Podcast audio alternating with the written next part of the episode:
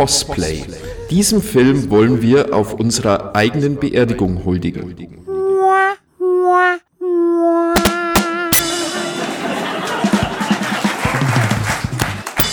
Jetzt muss ich nur noch schnell den Pegel einstellen. So. Ich finde es bei Windows echt zum Kotzen, wie man den Mikrofonpegel von einem USB-Mikro einstellen muss. Tja. Den finde ich, Damit hätten wir Bill Gates als treuen Zuhörer auch verloren. Danke, Max. naja gut, okay, aber was willst du erwarten? Ich meine, glaubst du, er spricht Deutsch? Nein, aber du auch nicht. Ist so gut. Ey, du bist so nett zu mir. Es tut mir leid. Jetzt, wo ich tot bin. Ich bin, ich bin sehr gespannt, wie du über die Wupper gegangen bist, mein Freund. Oder über die Isar. Ich bin sehr gespannt. Ja, müssen wir mal gucken. Ähm, Folge 18. Hallo, hallo, hallo. Wir begrüßen alle unsere Zuhörer, die jetzt schon abgeschalten haben. Oder sich frisch dazu geschalten haben. Wir sind's, die drei Horste. Eure Lieblingshorste. Stu, Andi, Max. Grüß Gott. Moin. Hallo. Wir reden heute über tolle Filme, die wir uns als Beerdigungskosplay für unsere Beerdigungen vorstellen können. Ist im Intro ja schon schön erwähnt worden. Und wie bin ich darauf gekommen? Danke für diese Frage, Max.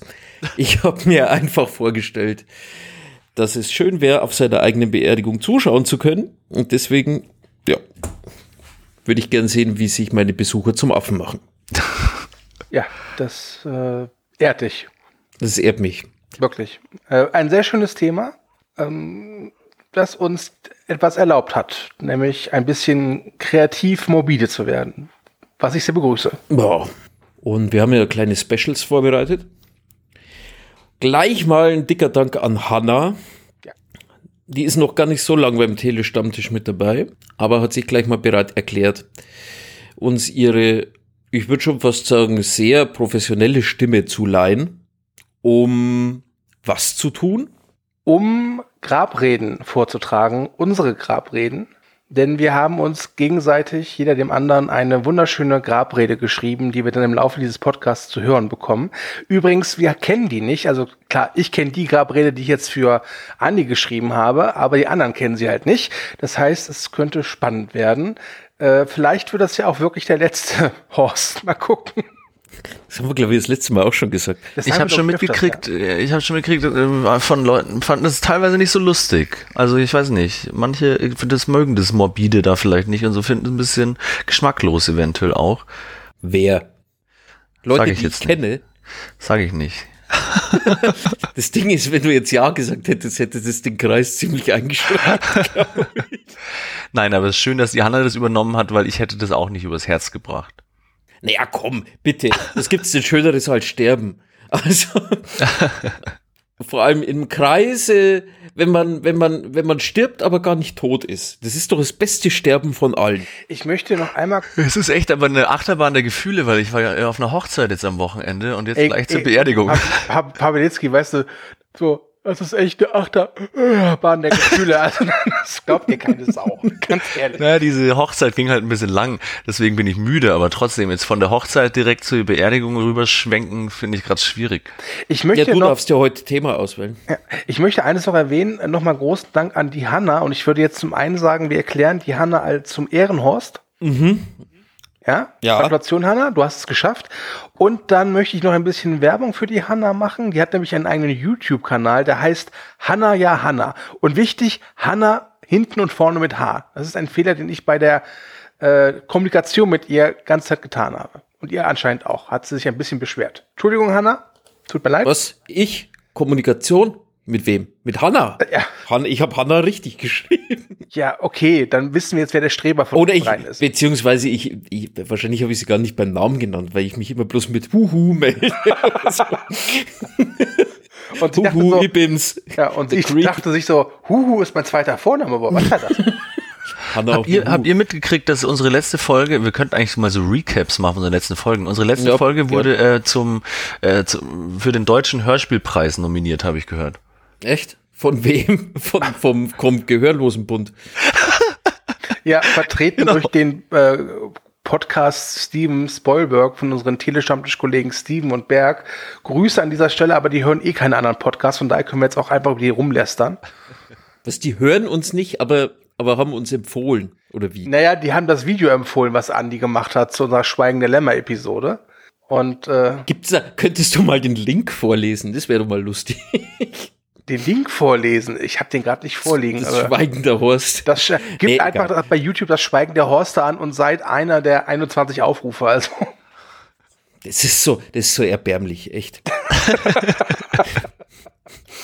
Irgendwie, ich habe mir da echt mehr davon erwartet. Jetzt sind wir schon bei Folge 18 und krebsen immer noch bei 21. Ich glaube sogar, dass wir, dass die Aufrufe bei YouTube immer weniger werden. Ja. An was liegt's? Kommen wir nicht gut an. ich glaube einfach, dass, dass außer uns keine Sau existiert, die auf YouTube Podcasts sich anhört. Ja, aber lustigerweise, wir kennen dann die einzigen sieben, die das machen. Oder Ja. wie? Ja klar, und drei davon sind wir halt. Ne? Okay. Ja, gut. Ähm, was haben wir noch so in den letzten Wochen besprochen? Also Stu und ich haben uns mal kurz drüber unterhalten, Andi, ich weiß nicht, ob du es schon wusstest, aber vielleicht öffnen wir äh, demnächst unsere, unsere Filmauswahl so hingehen, dass wir demnächst auch mal Filme besprechen, die schon im Telestammtisch besprochen worden sind. Aha, aha. Ja, das kann, Weil wir haben jetzt den Horst als eigenen Kosmos auf, Genau. ausgerufen. Ja. das kann eventuell sogar schon nächstes Mal passieren, habe ich äh, gemerkt. Aber dazu später, am Schluss besser gesagt. Filme, die nach 2018 gedreht wurden. nee, egal. Wobei wir auch sagen müssen, was be bestehen bleibt, ist die Regel, dass jeder Film im Horst nur einmal besprochen werden darf. Das sollte schon Bestand haben. Ne? Ja, Ja, ist ja klar. Ja. also ich meine, da werden uns die Filme dann auch nicht ausgehen. Nein. Ähm, gut, würde wahrscheinlich auch Wir haben heute aber wieder eine ganze Latte an ähm, B- Blätterteighorsten zu Oh ja. vergeben, gell? ja. Ich glaube, heute hat sogar jemand schon allein durch seine, durch seine A- Anwesenheit bei den heutigen Filmen den Blätterteig von null auf Ja. geholt. Aber Und einer hat sogar schon dann, ähm, was ist die nächste Stufe? Der Preiselbeerhorst oder was? Ja, Blätterteighorst, Preiselbeerhorst. Wir sollten wirklich mal so eine Tabelle äh, machen und ab wann man wirklich den goldenen oder sogar den Platinhorst bekommt. ganz ehrlich, so wenn, wenn wir so weitermachen, wir müssten dann bei Spotify irgendwann mal unter unter Essens-Podcasts gelistet werden. Das hat doch nichts mehr mit Unterhaltung zu tun. Jedes Mal, wenn wir einen Horst machen, haben wir wieder nach Hunger. Naja, heute gibt's halt Weintrauben und White Russian, ne? Oh, super Überleitung. Ja. Ähm, ich weiß nicht, ich habe jetzt auf meinem, auf meinem Zettel nichts mehr stehen, was in, in den letzten äh, Wochen passiert ist. Wir, ja, wir haben den äh, Booze, Boobs and Broadcast, nein, Bro, Block- wie heißt es? Booze? Blockbuster. Genau, Boos, Boobs und Blockbusters. Mit denen sind wir gerade im Kontakt. Das sind zwei Damen aus München übrigens und die besprechen halt immer einen Film und äh, trinken sich dabei ein. Es ist sehr amüsant, solltet ihr mal reinhören. Zuletzt haben sie Fifty Shades of Grey besprochen. Sehr hörenswert. Und mit denen stehen wir im Kontakt und arbeiten gerade an einer Crossover-Folge. Und die Filme, die wir da besprechen, sind jetzt auch schon ausgewählt. Ja, aber also, das verraten wir noch nicht. Nee, nee, natürlich verrate ich es nicht. Es ist so nur, wir teasern und teasern und teasern und ähm, ja, Ja.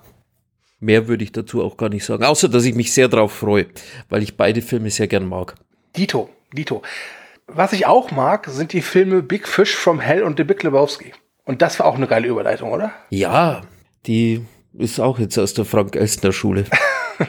Tja, ja, ähm, so klingt Begeisterung. Ja. du, ganz ehrlich, ich warte ein bisschen drauf, dass Andi, der sich heute wieder für den Matten-Andi entschieden hat, äh, ein bisschen mehr Begeisterung zeigt. Aber okay, ich fange halt dann mal an mit From Hell. Denn ich weiß ehrlich gesagt gar nicht, wieso ich den ausgewählt habe. Der, der wirkte mir nur so vom, vom Look wie, wie eine gute, wie ich mir eine Beerdigung vorstelle. Ich stelle mir eine Beerdigung, also meine Beerdigung, stelle mir echt so ein bisschen bodenständig vor. Also, ich hätte gern so dieses, dieses etwas, ja, ich würde gerne auf einem Friedhof beerdigt werden, der schief ist und wo man dann, ich will mit einer Kutsche reingefahren werden, mit Sehr so einem schwarzen Hengst gezogen und dann will ich mit meinem polierten Eichensarg raus von, Oh. Von, so, von also drei ich- buckligen. Das überrascht mich jetzt, weil ich dachte, durch die Wahl from Hell dachte ich, du willst so beerdigt werden, du willst einfach tot im Opiumpuff liegen und dann bekommst du zwei 20-Cent-Stücke auf die Augen geklebt und dann lass den mal hier verrotten. Also, so habe ich es verstanden.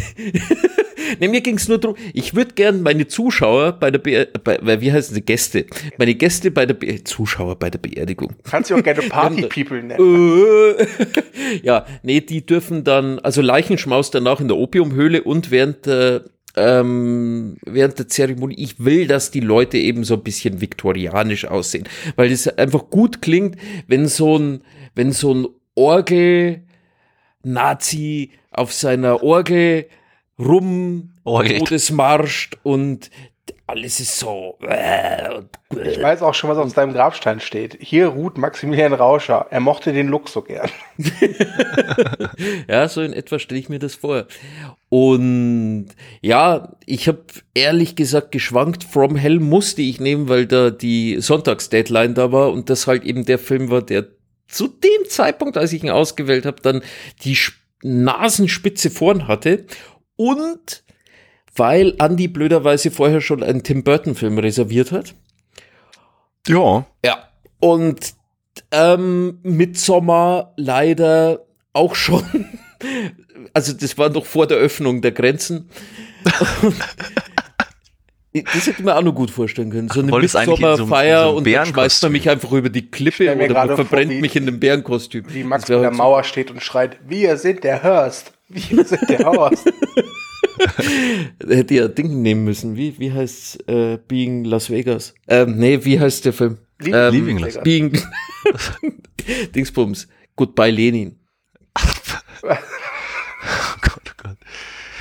Ja, ich fand es auf jeden Fall schön, dass ich alle diesmal im Regal hatte und nicht mehr wieder mein Taschengeld in Amazon Prime investieren musste. Hat mich sehr gefreut. Mhm. Freut. Ich muss mir das nächste Mal Filme von Filmtastic nehmen, weil die habe ich jetzt den 14-tägigen Sonderurlaub.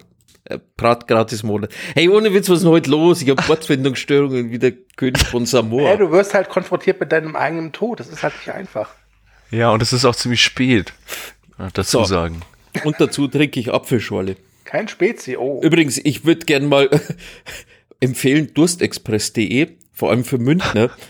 Ähm, das ist jetzt kein Sponsor, aber ihr dürft uns gern sponsern. Ich finde das so eine gute Erfindung. Die bringen halt wirklich die Kisten, alles bringen die heim und die kriegen von mir immer gut Trinkgeld. Also Gruß an die Studenten bei durstexpress.de, ihr seid die Besten. So, aber jetzt. Also wie Alkoport, nur nicht so assi. Naja, der Alkoport ist ja eher, äh, du, wenn wir dich langweilen, gibst du Bescheid.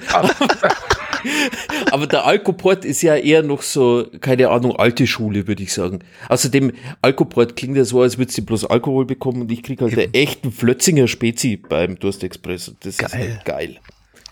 Ja, gut. Ähm, ich möchte hier anmerken, dass ich mit den beiden Herren ähm, in nächster Zeit auch diese ARD-Serie Oktoberfest 1900 besprechen werde und jetzt schon ein bisschen Bammel davor habe. Wenn ich das so Das darfst du. Gut, aber bevor wir jetzt über Samoana in München sprechen, ähm, wir haben ja jetzt diese Grabreden. Und ich glaube, bevor wir beim Film einsteigen, sollten wir entweder die Grabrede zu Beginn machen oder kurz vorm Fazit. Ich wäre für kurz vorm Fazit, weil wir haben jetzt schon geklärt, wie du gerne beerdigt werden möchtest. Aber jemand, der From Hell nicht kennt, der weiß immer noch nicht, was ist das? Worum geht's da? Ja, warum, ist- warum ist der Film gut oder schlecht? Was macht ihn aus? Ne? Also es ist bei mir eine reine Stilentscheidung gewesen, muss ich tatsächlich sagen. Es ist jetzt nicht der Film, den ich mir ans äh, Revers heften würde und damit dann über den Marienplatz äh, schleckert und sage, hey, den habe ich gesehen, feiert mich. Nee, das mach, machen wir nicht. Ähm, aber er ist, er ist solide, würde ich sagen. Und es ist ein, eine Jack the Ripper Verfilmung von einem, von einer sehr bekannten Graphic Novel. Und da muss ich dann gleich meinen Ball dann zu Andy rüberschmeißen, denn von der Graphic Novel kenne ich echt nur ein paar Bilder und die sind definitiv besser als der Film. Ja, ich äh, hab's auch noch nicht gelesen. Also zurück zu dir. Okay, ich habe mir jetzt endlich Ja. mal bestellt, weil das hat mir noch gefehlt in meinem Alan Moore Regal hier. Also es ist ja von diesem ähm, recht bekannten Schreiberling Alan Moore. Aber äh, ich war ein bisschen abgeschreckt irgendwie von, ich mag diese Eddie Campbell Zeichnungen, ob so, so schön sie auch sind, aber irgendwie war ich mal ein bisschen abgeschreckt, weil alles ein bisschen, bisschen sehr skizzenhaft. Es gibt sehr schöne Bilder, ich habe euch ja eins geschickt, was mir so gut gefallen hat irgendwie, aber es sind halt auch irgendwie 600 Seiten und so und ewig viele, äh, wie nennt man das? Also Anmerkungen. Also du hast halt irgendwie zwei Comic-Seiten gefühlt und dann eine Seite Text, wo erklärt wird, was eigentlich gerade passiert ist und warum und so. Also Okay. es ist schon sehr sehr gut recherchiert anscheinend, hat äh, Alan Moore sich zehn Jahre hingesetzt und äh, über Jack the Ripper recherchiert und so. Also anscheinend sehr historisch akkurat, was man von dem Film jetzt vielleicht nicht immer behaupten kann. Aber wie gesagt, ich bin jetzt noch nicht durch. Ich habe ihn am Freitag gekauft und jetzt Wochenende war ich weg. weg. Ja. Nee, ähm, ja, kurz zur Handlung. Es geht halt um die Jack the Ripper Morde und am Ende gibt es sogar einen Schuldigen, der dann revealed wird. Es ist Bilbo Beutlin. Ja, wir sind mit unserem Spoiler-Format wieder gerecht. Ja. Aber ähm, so an sich, die Handlung ist äh, Johnny Depp in einer der Rollen, in der man ihn noch als versierten Schauspieler bezeichnen könnte. Wo er aber trotzdem voll Johnny Depp sein kann. Genau. Also das ist so, es ist ein Tim Burton-Film, der nicht von Tim Burton gedreht wurde. Was ich Und- interessant finde, ja. wenn du gerade schon die Regie äh, erwähnst, das ist äh, eine Arbeit von den Brüdern Albert und Alan Hughes. Und die haben zuvor Sachen gemacht wie Menace to Society und Dead President, also so ja, Milieustudien, ziemlich hartes Zeug. Und äh, ich war damals über, wirklich überrascht, dass die diesen Film drehen. Und ich muss sagen, also das haben sie ganz gut gemacht. Also handlungstechnisch hat er so ein paar ja, Stolpersteine. Nicht alles funktioniert, wie ich finde. Aber er sieht unglaublich gut aus und schafft auch so eine beklemmende Stimmung zu erzeugen. Ja. Und deswegen wollte ich da auch vielleicht ein bisschen auf die Graphic Novel oder auf die Vorlage zurückkommen, weil ich finde, dass der Film streckenweise sehr, ja, Comic, äh, also Graphic Novelesque irgendwie aussieht. Jetzt nicht so extrem, wie es jetzt Sin City beispielsweise tut, aber ähm, sowas, dass man halt nur Silhouetten sieht vor Rot beispielsweise oder äh, also er ist schon er streckenweise wie ein Gemälde. Ja, was ich ganz lustig fand, dass ja diese ähm, eigentlich comichafteste aus dem Film, wie nennt man das, äh, Aspekt in dem Film, dass halt eben ähm, Johnny Depp seine komischen Opiumvisionen nutzt, um äh, Morde aufzuklären, dass das ja, glaube ich, äh, nur, also das habe ich jetzt im Comic beim Durchblättern noch nicht gefunden. Und so ein paar Entscheidung. Ich mochte das an dem Film jetzt nicht unbedingt sehr. Also das finde ich schon einen komischen kreativen Kniff, dass du da so so also dass er Opium konsumiert in seiner Höhle, das passt zur Stimmung und so, aber dass er dann doch relativ äh, konkrete Visionen von diesen Morden hat und so dann diese Fälle aufklärt, das fand ich immer ein bisschen strange, ehrlich gesagt. Ja, das ehrlich gesagt, das hat aber die Handlung oder beziehungsweise überhaupt die Aufklärung gar nicht so sehr vorangetrieben, finde ich. Also ich habe streckenweise zwischendurch sogar immer wieder vergessen, dass der solche Visionen hat. Ja, also Ja, das hätte man gerne weglassen können. Es wird irgendwie nicht konsequent genug verfolgt. Es wirkt auch, Nee. nicht auch immer so nach dem Motto, hey, jetzt müssen wir kurz ein bisschen visuell wieder auf die Pauke hauen und das hat mich auch nicht besonders abgeholt. Was ich ganz schön finde, ist, dass die ähm, Regisseure ihr Ding durchgesetzt haben, was das Ende angeht, denn das Studio hat eigentlich darauf gepocht, ein richtiges super Happy End zu, äh, zu machen, wo am Ende ja, Jack- das ist wohl missglückt. ja, wo, wo, wo am Ende halt äh, Jack Sparrow mit Felicity Shackwell ähm, glücklich wird. Übrigens, überleg doch mal, eigentlich ist es ein Film.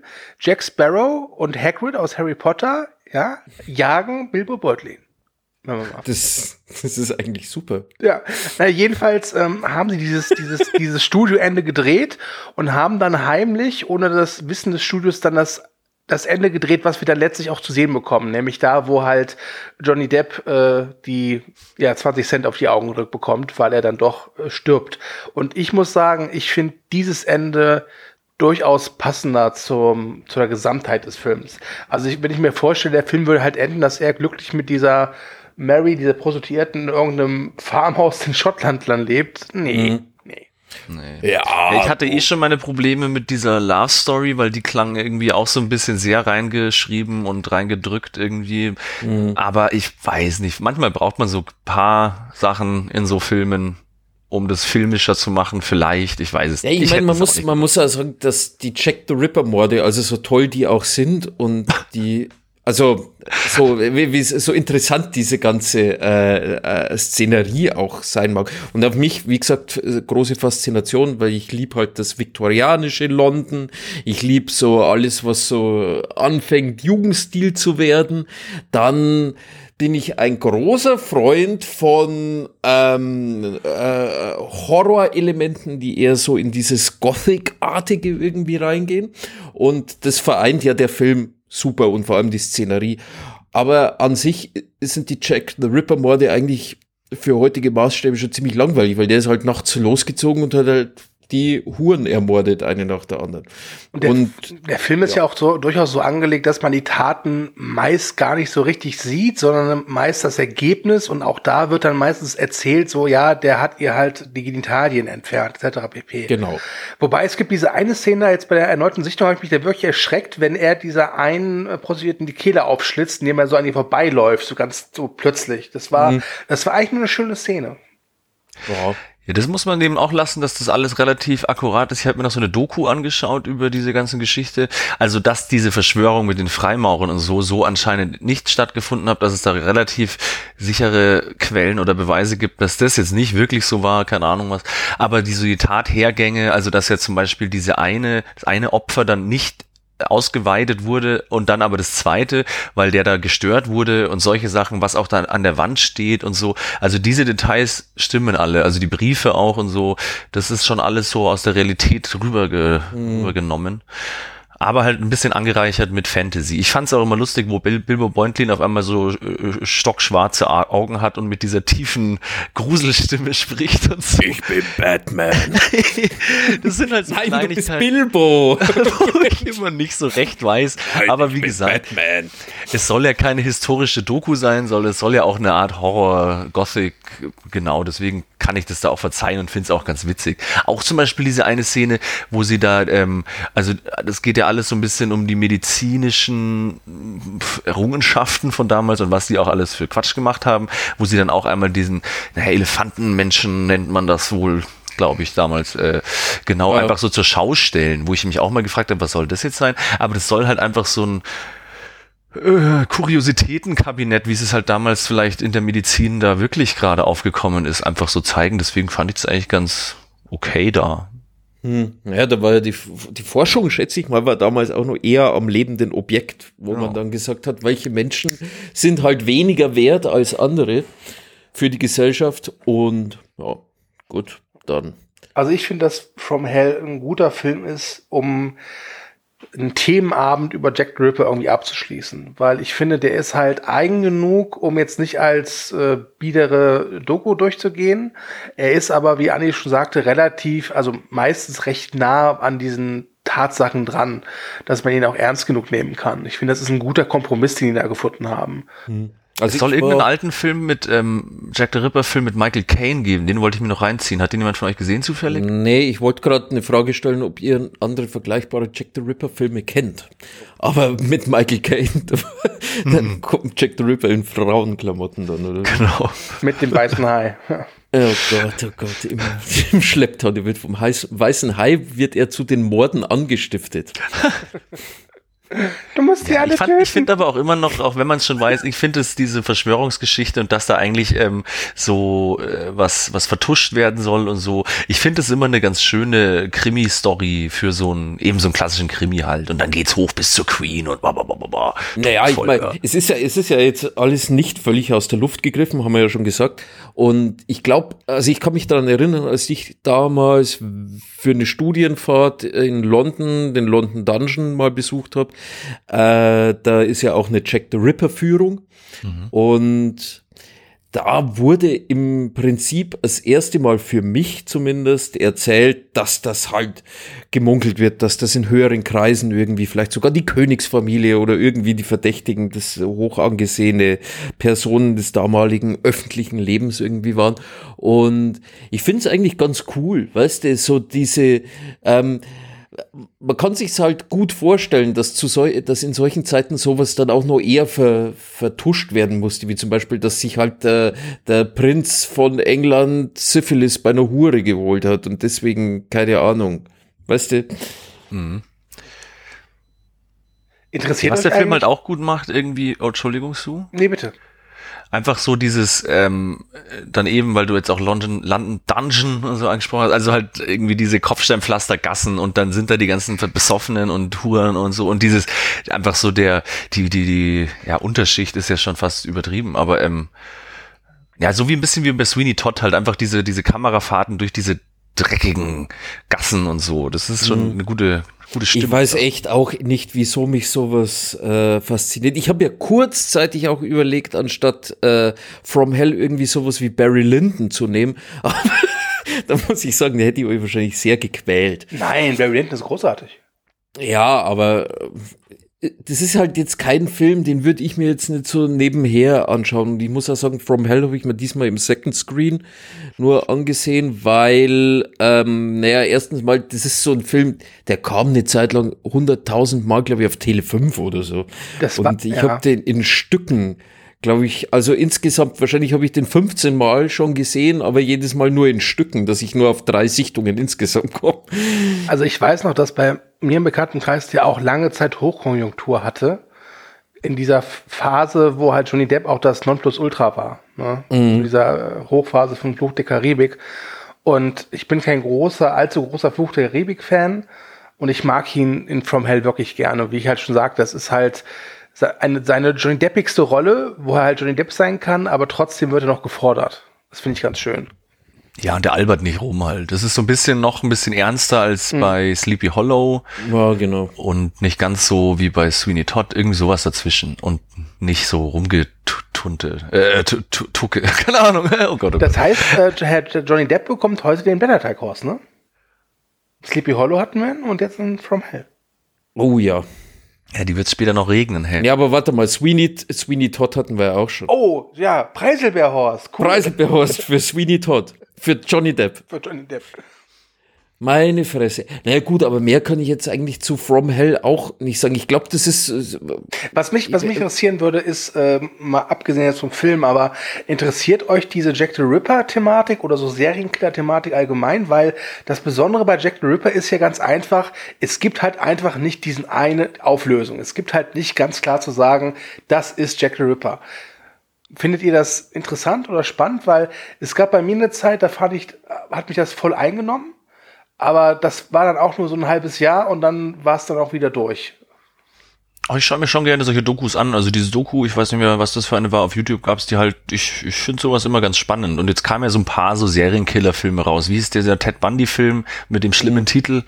Äh, Extreme, Extreme Wild and Shockingly Evil. äh, ähnlicher, ja. Und das Schweigende Horst natürlich. Äh. Ja. Und äh, wie äh, Jeffrey Dahmer gab es doch auch irgendwann mal einen Film und so. Und da, wenn ich mir so einen Film angeschaut habe, dann schaue ich mir immer schon noch mal gerne so eine Doku dazu an, was diese Leute wirklich geritten hat und so, was da wirklich passiert ist.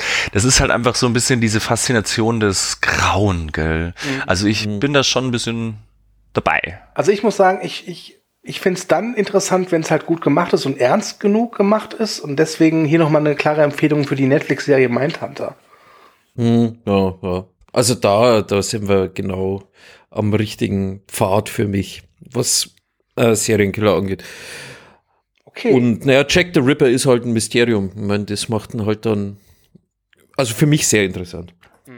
Ja, und das macht der Film ja auch, finde ich, gut, dass er eben so einige Fakten nimmt, dadurch, dass aber diese reale Geschichte eh nie aufgeklärt wurde. Und so kann man da mhm. äh, ein bisschen rumfantasieren und dass er halt das jetzt auch nicht zu auf real macht, sondern dann noch so ein bisschen Horrorelemente drin hat, wie jetzt eben, wo der am Schluss dann diese schwarzen Augen kriegt und so und dann sein komischer Monolog mit dieser Batman-Stimme, wir befinden uns in der Hölle und so.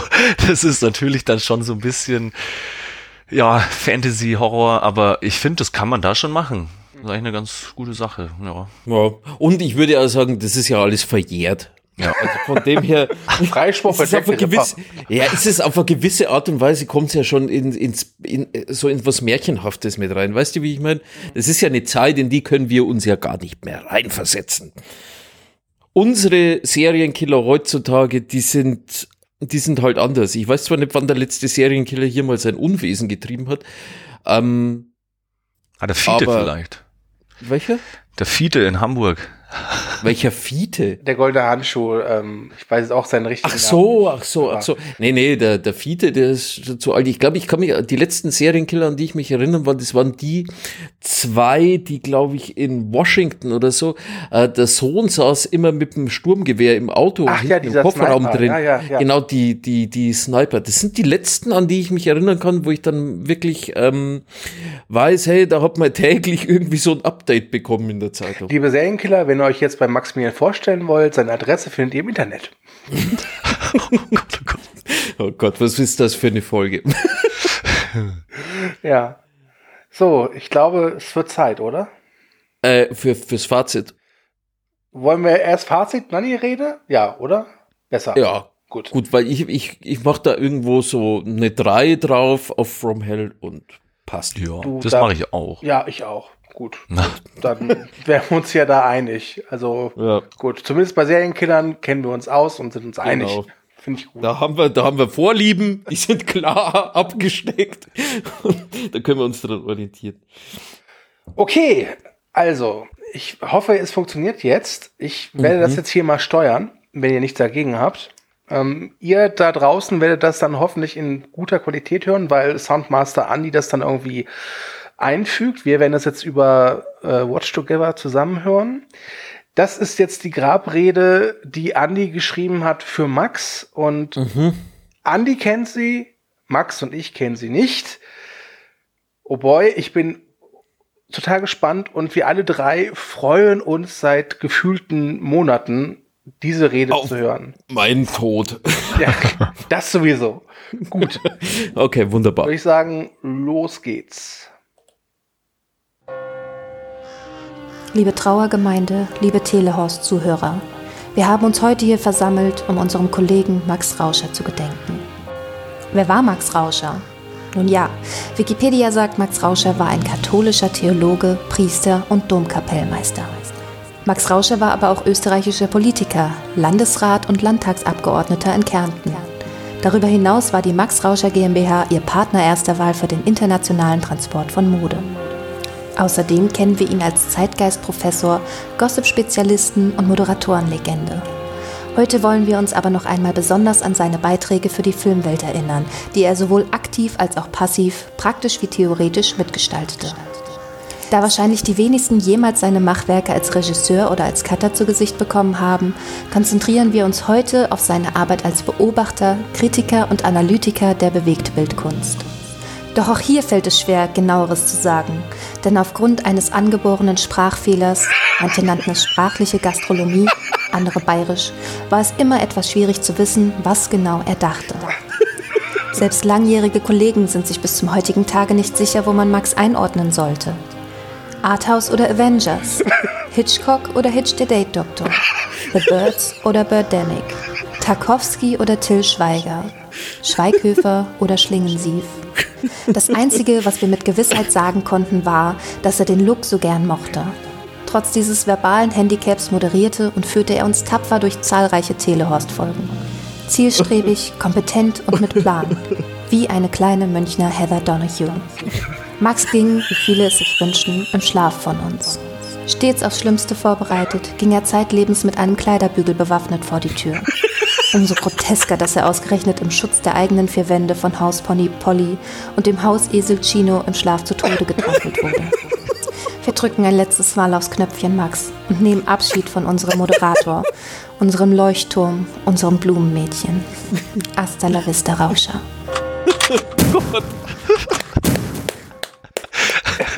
Ähm, Da verbeuge ich mich aus dem Sarg. Ah. Oh Mann. okay, ähm, äh, Andi, ich, äh, Chapeau, äh, Ja, ich wunderbar. bin wirklich äh, äh, gerührt äh, und bespaßt von dieser sensationellen Grabrede. Und Max, ähm, du bist ja richtig der Tausendsasser. Das hast du ja gerade gesagt. Mensch, ich hab's bisher gut verstecken können. Aber ich meine, man geht auch nicht hausieren, wenn man im österreichischen Lokal, in der Pol- Lokalpolitik in Kärnten irgendwas. Deswegen musste ich gerade so lachen, wo du gesagt hast, äh, Max Adresse steht im Internet, weil das Lustige ist, ich wollte eigentlich den Film suchen, den du gemacht hast, wo du Regie geführt hast. Dann habe ich einfach mal Max Rausche gegoogelt und dann kam dann eben so ein Schmarrn da erst. Dachte, das kann man schon, mal mit aufnehmen. Zum Beispiel die Max Rauscher GmbH, äh, Mode, internationaler Modetransport. Nicht schlecht. Ja, ich weiß nicht, keine Ahnung. Ich glaube, es gibt noch einen Schauspieler mit meinem Namen. Aber der sieht um einiges besser aus. Ähm, ja. Und ja, ich bin, ich bin, ich verneige mich tatsächlich. Das ist sehr schön. Ja, ähm, ich möchte hier aber noch mal die liebe Hanna loben, die einfach ein perfektes Organ dafür hat. Wirklich sensationell. Aber Andi, wirklich Chapeau. Äh, ich verneige mich vor dir. Äh, Danke, gerne, gerne, danke. ja gut, dann haben wir eigentlich gleich die nächste Überleitung und dann mache ich mit meinem Film weiter, oder? Ja, das wäre. Wir haben jetzt keine Werbeeinblendung, also ja, ne, passt. Dann geht nämlich auch gleich der nächste Preiselbeerhorst an Tim Burton. Den hatten wir jetzt auch schon dreimal am Start hier, oder? ja, Sleepy Hollow. Sleepy Hollow, Sweeney Sweeney Todd. Todd, Ja, Big Fish. ja, das ist ein Ja. großer Tim Burton, äh, Johnny Depp Preiselbeereintopf. Mm, Und lecker. Äh, wo wir gerade dabei sind, bei der Preisverleihung, ähm, vergeben wir, das hat der Max vorher schon mal erwähnt, ganz großartig, Steve Buscemi hat sich heute äh, von 0 auf 2 dem Blätterteighorst gesichert. Aber da kommen wir später noch drauf. Na, egal.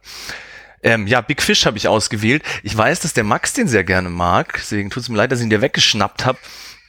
Aber irgendwie ist es die erste Szene gewesen oder die, die, die schönste ähm, Beerdigungsszene zum Thema Beerdigungen, die mir eingefallen ist, diese großartige Schlussszene bei Big Fish. Und deswegen bin ich auch so ein bisschen matt, weil ich habe in den Film, ich dachte zuerst, ich musste nicht sehen, ich habe den schon zehnmal gesehen, das passt schon.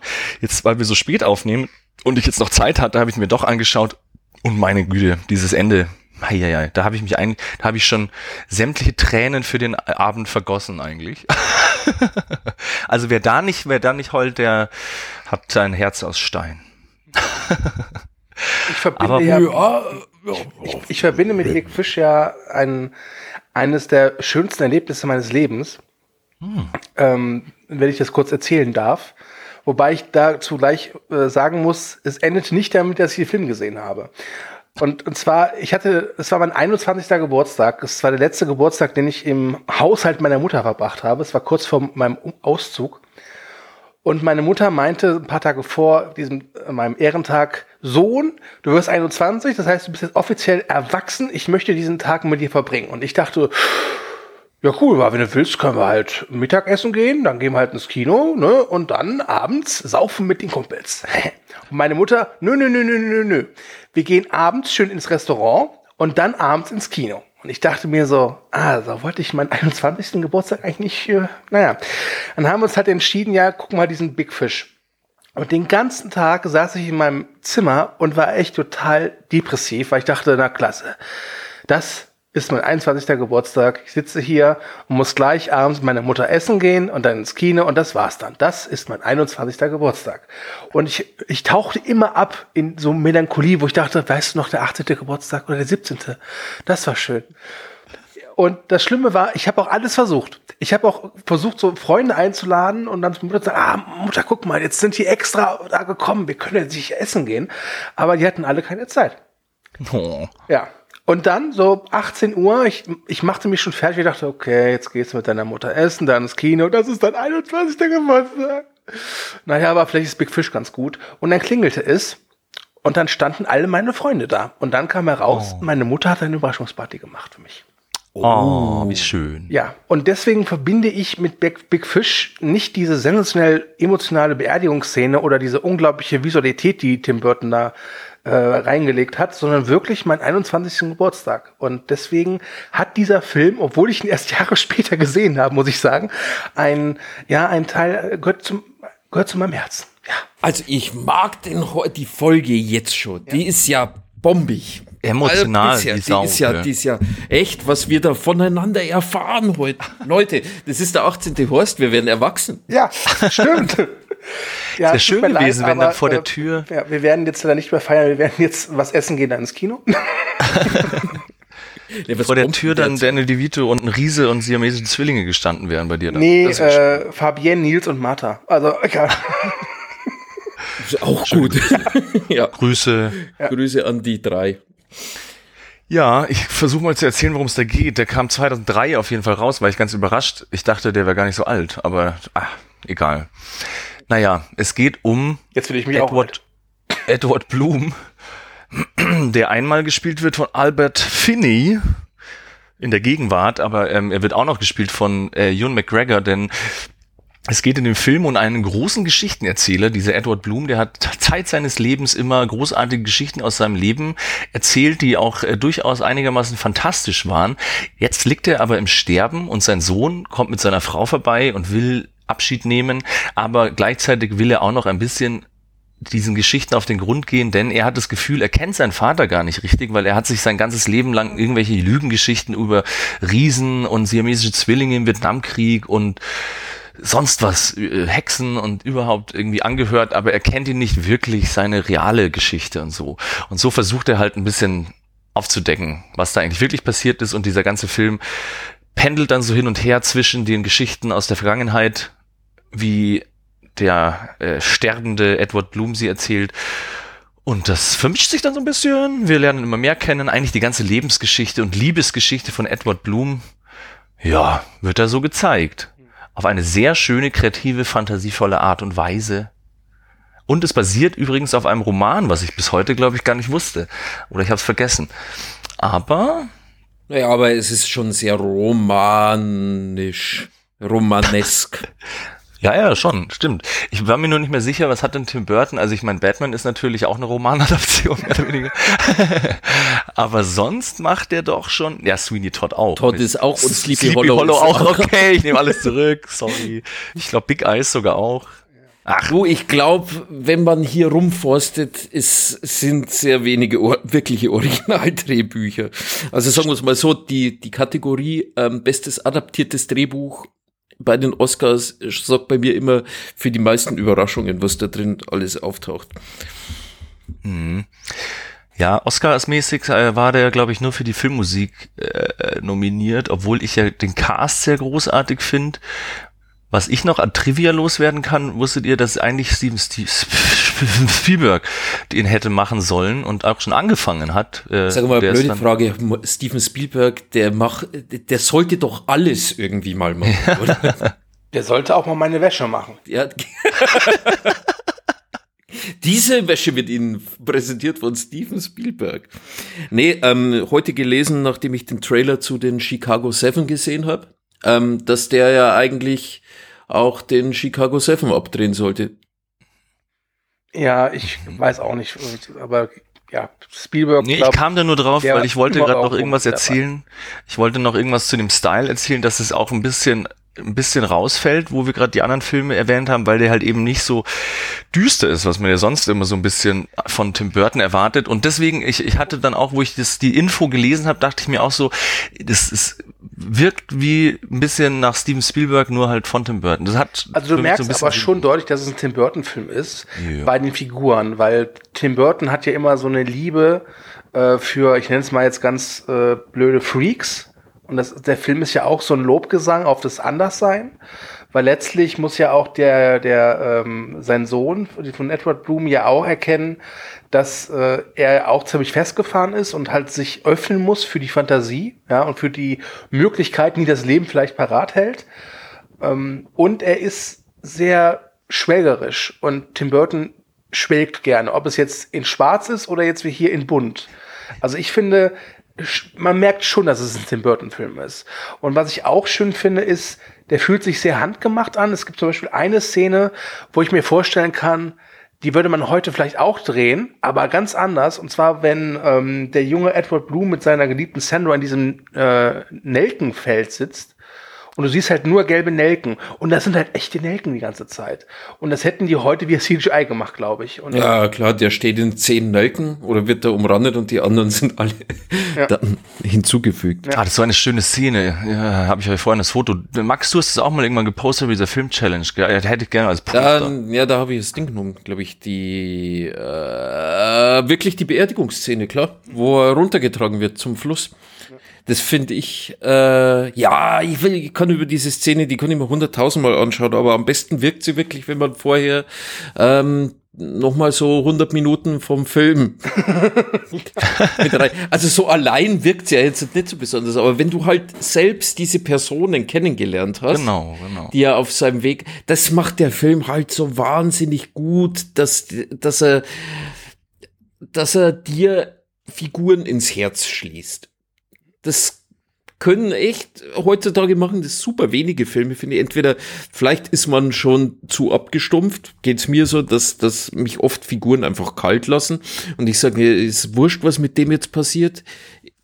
Äh, bei dem Film ist es definitiv nicht so und deswegen gefällt mir zum Beispiel bei der Beerdigungsszene eigentlich fast mit am besten nicht, dass wie er runtergetragen wird zum Fluss, sondern wie er dann praktisch sich verwandelt hat in den Fisch und dann danach nur die Musik und du siehst, wie die Leute wahrscheinlich über Edward Bloom noch reden. Das oh ja. Ist das ist ja auch das Thema, gell, so von wegen, dass ähm, ja, die Geschichten überdauern dann so ein bisschen und mhm. äh, sagt doch noch, das ist auch ein schöner Satz von dem Arzt ganz am Schluss, wo es dann heißt so, ähm, ja, wie die Geschichte wirklich war von seiner Geburt. So total langweilig eigentlich. Also welche Geschichte bevorzugst du jetzt? Die, diese schöne, fantasievolle oder die, die ich dir gerade erzählt habe? Und dann sagt er ja, okay, ja, ich finde eigentlich beide schön, keine Ahnung was. Aber eben, die, was du gemeint hast, das ist schön, dann, wo sie sich am Schluss, weil das ist ja genauso wie auf einer Beerdigung, keine Ahnung, so, äh, wenn man sich dann halt über diese Person dann noch irgendwelche Geschichten erzählt. Und nach dem Film, wenn du diese, das sind ja zwei Stunden eigentlich, nur in Anführungszeichen, aber trotzdem hast du halt so das Gefühl, nach diesen zwei Stunden, als hättest du jetzt das komplette Leben von diesem Typen so miterlebt und diese ganzen äh, Wegpunkte und Charaktere, die er getroffen hat, auch wenn die nicht so oft vorkommen irgendwie. Also zum Beispiel Danny DeVito, der hat halt sein kleines, ähm, seine, sein Kapitel so ungefähr, aber wo der dann am Schluss wieder auftaucht, da freut man sich einfach so total. Mhm. Ich glaube, das macht's aber auch aus. Jetzt äh, stell dir mal vor, du bist, wie alt wird der sein, wenn er stirbt? 75, so in dem Dreh, schätze ich mal. 75, 80, der alte Blum. Mhm. Ähm, ja, es ist irgendwie so, keine Ahnung, ich glaube, das fasst dann Leben auch zusammen, dass man, ich glaube, man muss nicht unbedingt, man erinnert sich nicht unbedingt immer an die Leute am besten, die einen am längsten begleitet hatten, weil da gibt's ja auch viele Langweiler, die einem einfach nur äh, mehr oder weniger verfolgen und du hast halt keine Chance, dass du dir aus deinem Leben verbannst, weil du einfach zu nett bist. Aber da gibt's immer wieder Leute, die dich halt irgendwie inspirieren, weißt du? Und ich glaube, dass diese Eckpfeiler genauso wichtig sind wie diese langjährigen Freunde. Mhm. Oder Familienangehörige meinetwegen.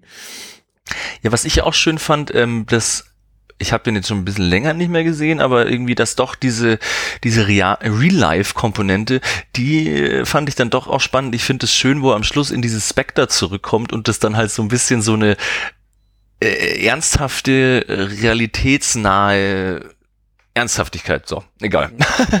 Kriegt dann, wo dieser kleine, Ort, der anfangs so fantastisch wie so Paradies auf Erden und so ein bisschen spooky, spooky auch und so, aber wo es dann heißt, dass das halt da irgendwie mit irgendwelchen Immobilienmaklern oder was ich nicht, Spekulationen und so, deswegen jetzt dieses Dorf so im Arsch ist, wo dann diese ganzen Läden äh, bankrott sind und so, das habe ich ganz vergessen, dass das noch kommt und dann auch diese Geschichte noch, ob er mit ihr jetzt eine Affäre hatte oder nicht, weil das ist ja auch geil, dass dieser Sohn halt eigentlich die ganze Zeit dachte, na, der Typ war nie zu Hause Hause, der war immer als Staubsaugervertreter unterwegs und hat sich wahrscheinlich durch halb Texas gehurt oder Alabama oder wo die sind so ungefähr, dass das ja durchaus, durchaus so eine, so eine, dass da auch was Ernstes mitschwingt. Also er ist halt so der, haha, ist alles so lustig und meine ganzen Abenteuer waren so schön, aber dass es da auch mal so Schattenseiten gab, eventuell, das fand, das hatte ich ein bisschen vergessen und das fand ich jetzt beim Wiederschauen ganz cool eigentlich. Wird ja wahrscheinlich jetzt demnächst, also wenn, wenn irgendwann mal ein Veröffentlichungstermin, entweder im Kino oder auf äh, Streaming ähm, sein wird. Ich finde, dass wahrscheinlich demnächst dieser, wie heißt der, Beautiful Day in the Neighborhood, das wird so der, der neue Big Fish für die, für die neue Generation irgendwie, weißt du? Aber, was, aber was war das nochmal? das ist dieser Tom Hanks-Film, wo er diesen bekannten amerikanischen Moderator spielt. Aber da muss ich sagen, da ist äh, Big Fish halt wirklich noch fantasievoller und schwelger. Ja, klaro. Ne? Also, also der ist ja in Sachen äh, Schwelgen ist der ja auf 180 gepolt. Ne? Das ist Burton mit Butterlinse. Ja. Ja. Was ich aber auch so mag, ist irgendwie, dass, also ich, großartiger dieser Albert Finney irgendwie, weil der ja nicht jetzt so der komplett nette Märchenonkel ist, sondern der ist ja teilweise schon so ein bisschen unsympathisch, hatte ich auch das Gefühl. Und ich mag das so gerne, wie er sich dann immer rausredet oder gar nicht so drauf eingeht, wo er die Geschichte erzählt mit dem Papageien im Kongo oder sowas, dass die immer noch Französisch reden und so. Und dann äh, will doch sein Sohn irgendwie ihn da mehr oder weniger die die Luft aus den Segeln nehmen, so von wegen, ja, meine Frau war da übrigens letztes Jahr. Und dann so, ach, dann weißt du's ja. und solche Aber irgendwie, das, das trifft doch, äh, ich weiß nicht, keine Ahnung, ich muss mich immer ein bisschen an meinen Opa erinnern. Der war, finde ich, auch ein unglaublich besonderer Mensch. Nicht immer einfach, wirklich eher das Gegenteil, aber es war halt auch jemand, der, du hast halt gemerkt, das ist jemand, der ist so eine Rampensau, irgendwie so eine Frontsau. Der hat sich auch gern mal hingestellt und hat so die Leute unterhalten und so weiter und so fort. Und da, ja, also vielleicht ist das so eine kleine persönliche Bindung, die man dann dazu herstellt, weil ich glaube, jeder hat so, zumindest im, im familiären Bekanntenkreis, einen, der der Geschichtenerzähler ist. Wobei ich es auch schön finde vom Film, dass er ja durchaus auch zeigt, dass der Kleine auch teilweise drunter gelitten hat. Ne? Also ich finde jetzt den, seinen Sohn im Erwachsenenalter, der ist jetzt nicht durchgängig unsympathisch. Ich kann ihn da schon irgendwie verstehen. Weil ich hatte das immer so verstanden, durch dieses Geschichten erzählen, ähm, muss er ihn ja auch teilen mit der Welt, sein Vater. Und ich glaube, es ist für Kinder auch nicht immer einfach. Und ich glaube, wenn dein Vater irgendwie nicht für dich da ist, aber dann dafür halt irgendeine Geschichte erzählt, das ist hier und da mal ganz nett, aber auf die Dauer ist das auch eher unbefriedigend. Ja, oder Nee, auf der ist- Hochzeit, äh, Hochzeitsrede da, wo du ja eben wie normalerweise ja schon auch ein bisschen dann auf den Sohn eingehst oder so, und wo er dann genau. wieder nur diese Geschichte über den Fisch erzählt und so, da ist er dann auch stinkig und geht raus und dann treffen sie sich ja drei Jahre nicht mehr irgendwie. Also das ist schon, ja, wie du sagst, ich kann den schon auch ein bisschen verstehen und vor allem halt dadurch, dass er dann eben auch noch, was ja am Schluss dann rauskommt, dass er sich halt auch mal Gedanken gemacht hat von wegen, hey, vielleicht hat er halt eine Affäre auch gehabt und deswegen war er nie da, so ungefähr. Das fand ich ganz spannend. Hm. Ja, es ist, äh, ich meine, das ist ja halt eine gute Story, was willst du machen? Also, die schafft's den, den Figuren einfach Leben einzuhauchen und das Wobei- die halbe Miete. Ja, Wobei ich sagen muss, ich finde ihn stellenweise aber auch ein bisschen langatmig. Also ja es gut. gibt da schon so ein paar Szenen, wo ich mir dachte, ah, das hätte es nicht gebraucht. Welche zum Beispiel? Ich, also, ich wurde tatsächlich nicht warm mit dieser Episode mit dem Werwolf zum Beispiel. Ah. Ich finde es halt lustig bei dem Film, dass du halt da echt einem Typen, also das Coole ist ja auch, dass es ein Film über einen Geschichtenerzähler ist und sich dann Tim Burton als Geschichtenerzähler selber halt einfach so ohne jegliche Einschränkungen da austobt. Also das ist ja wie, wenn halt ein Kind eine Geschichte erzählt oder mit Spielsachen spielt. Also wie er da zum Beispiel allein durch diesen Wald geht. Da kommen dann Spinnen, dann kommen irgendwie so ein Wespenstock, dann kommt das und das. Und dann in der nächsten Szene hat er zum Beispiel diese komischen Wespenstiche gar nicht mehr im Gesicht und so. Also auf Logik und so wird er komplett gepfiffen einfach. Oder wo dann auch dieses Auto im Baum hängt und lauter so Zeug. Also das, dass der halt gar nicht versucht, irgendeinen roten Faden oder irgendeine Logik da drin zu haben, sondern dass der da völlig am Rad dreht einfach und halt so Geschichten erzählt, wie halt, wie so Kinder-Abenteuergeschichten, auch das mit diesem Vietnamkrieg und so. Es sind halt so Überwältigungsgeschichten. Ja. Die, die So halt Pulp einfach- eigentlich auch ein Die bisschen. dich halt alleine durch, durch die Fantasie und das, was, was da geschieht, sollen dich überwältigen. Und deswegen ist es auch vollkommen egal, ob das jetzt logisch ist oder nicht. Ja. Ne? Aber er springt da auch, das finde ich nämlich auch noch cool als ähm, Regisseur wie Geschichtenerzähler, was ich da ganz cool fand. Die eine Episode hatte ich nämlich auch vergessen.